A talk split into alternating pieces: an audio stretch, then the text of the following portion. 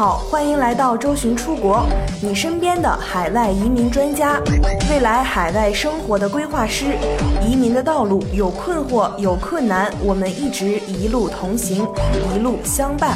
更多移民、教育、海外生活、资产配置的相关资讯，请关注周巡出国 VIP 服务热线四零零六二四六五幺幺。今天节目的一开始，先告诉大家几个数据。大数据的时代，赶紧跟上。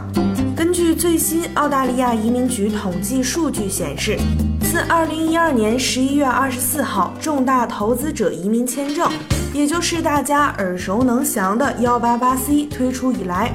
截至至2017年的第一季度，共有一千七百七十八份签证获批。其中新政下的签证获批数字为一百二十一份，一共为澳大利亚的经济带来超过八十八点九亿澳元的投资资金。对比之下，澳洲政府从四月份以来，却对移民的政策进行了一系列大刀阔斧的改革。首先是四月十七号废除了四五七签证，当天又从职业清单上彻底删除了二百一十六个职业。没过两天，谭宝又提出入籍政策的改革，只有 PR 满四年才能申请公民，限制入籍考试的次数，并全面的考察新移民的英语水平。没等吃瓜群众喘过气，噩耗再次袭来，澳媒率先放出消息，澳洲政府将以高价开卖父母签证，一时之间风云变色，各大媒体的头条选材高度一致。但是你以为这样就完了吗？继这些翻天覆地的变化之后，又一波重磅预警再度袭来。工党党魁毕晓普对移民政策提出了改革，他表示，工党政府将使技术移民的签证费用上涨至如今的三倍，而联邦政府也没有消停。一位官员透露，澳洲今年将对重大投资者移民签证“富豪签”进行大审查。目前提出富人签的改革官员并没有详细的说明政府审查之后可能会发生的改革内容，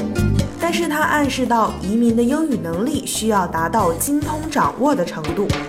说到精通，大家都知道，土豪申请这个签证类别就是因为英语不好。刚刚宣布完废除四五七签证，现在又来这么一出，大土澳也是紧紧的跟随川普的脚步，Australia First。联邦助理移民部长霍克向中国移民表示，澳洲重大投资者签证的项目设计必须满足澳洲经济的需求，澳洲社会期望的是移民拥有英语能力，所以他认为这个改革是合理的。其实早在二零一六年的九月，澳洲的神秘组织生产力委员会就向政府提交过一份报告，建议政府取消澳洲重大投资者移民幺八八 C 的签证。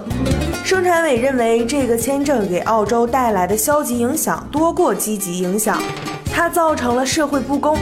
推高澳洲房价。此后，关于幺八八 C 签证或被废除的传闻此起彼伏，但都没有实锤。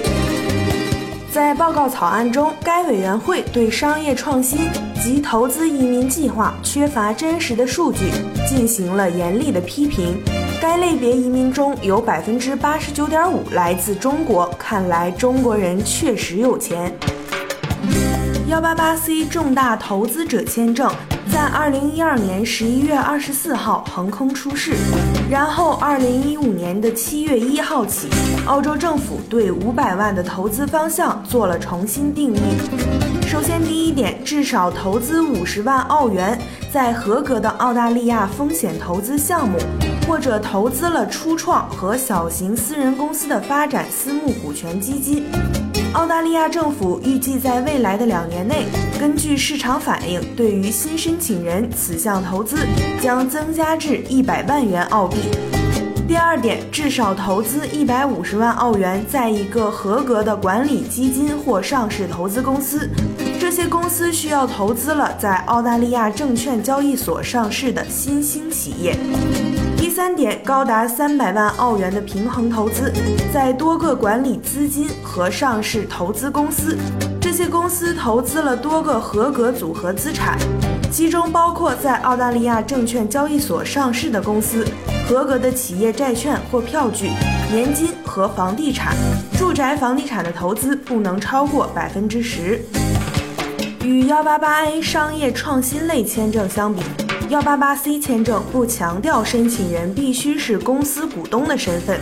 也不强调申请人的商业经验或财务状况，符合任何年龄要求，无需参加移民局面试，将来也无需在澳大利亚创办生意，只需要在符合移民局要求的基金投资五百万澳币，通过体检递交无犯罪证明，满足四年内一百六十天的居住要求就可以了。这类签证适合高端的成功人士。眼看着七月一号越来越近了，距离上一次澳洲大变证还是五年之前。在这里要对所有澳洲的申请人说一下，非常感谢各位的理解和配合，在这么短的时间内，根据我们的材料清单准备好这么多的文件材料。我们的文案团队收到各位材料后，也都开始了有条不紊的申请工作。今年澳洲的商投移民政策究竟会怎样？幺八八 A 会不会被幺八八 E 取代？幺八八 B 和幺八八 C 真的会被取消吗？请密切关注周巡出国，会第一时间为各位朋友带来最新资讯。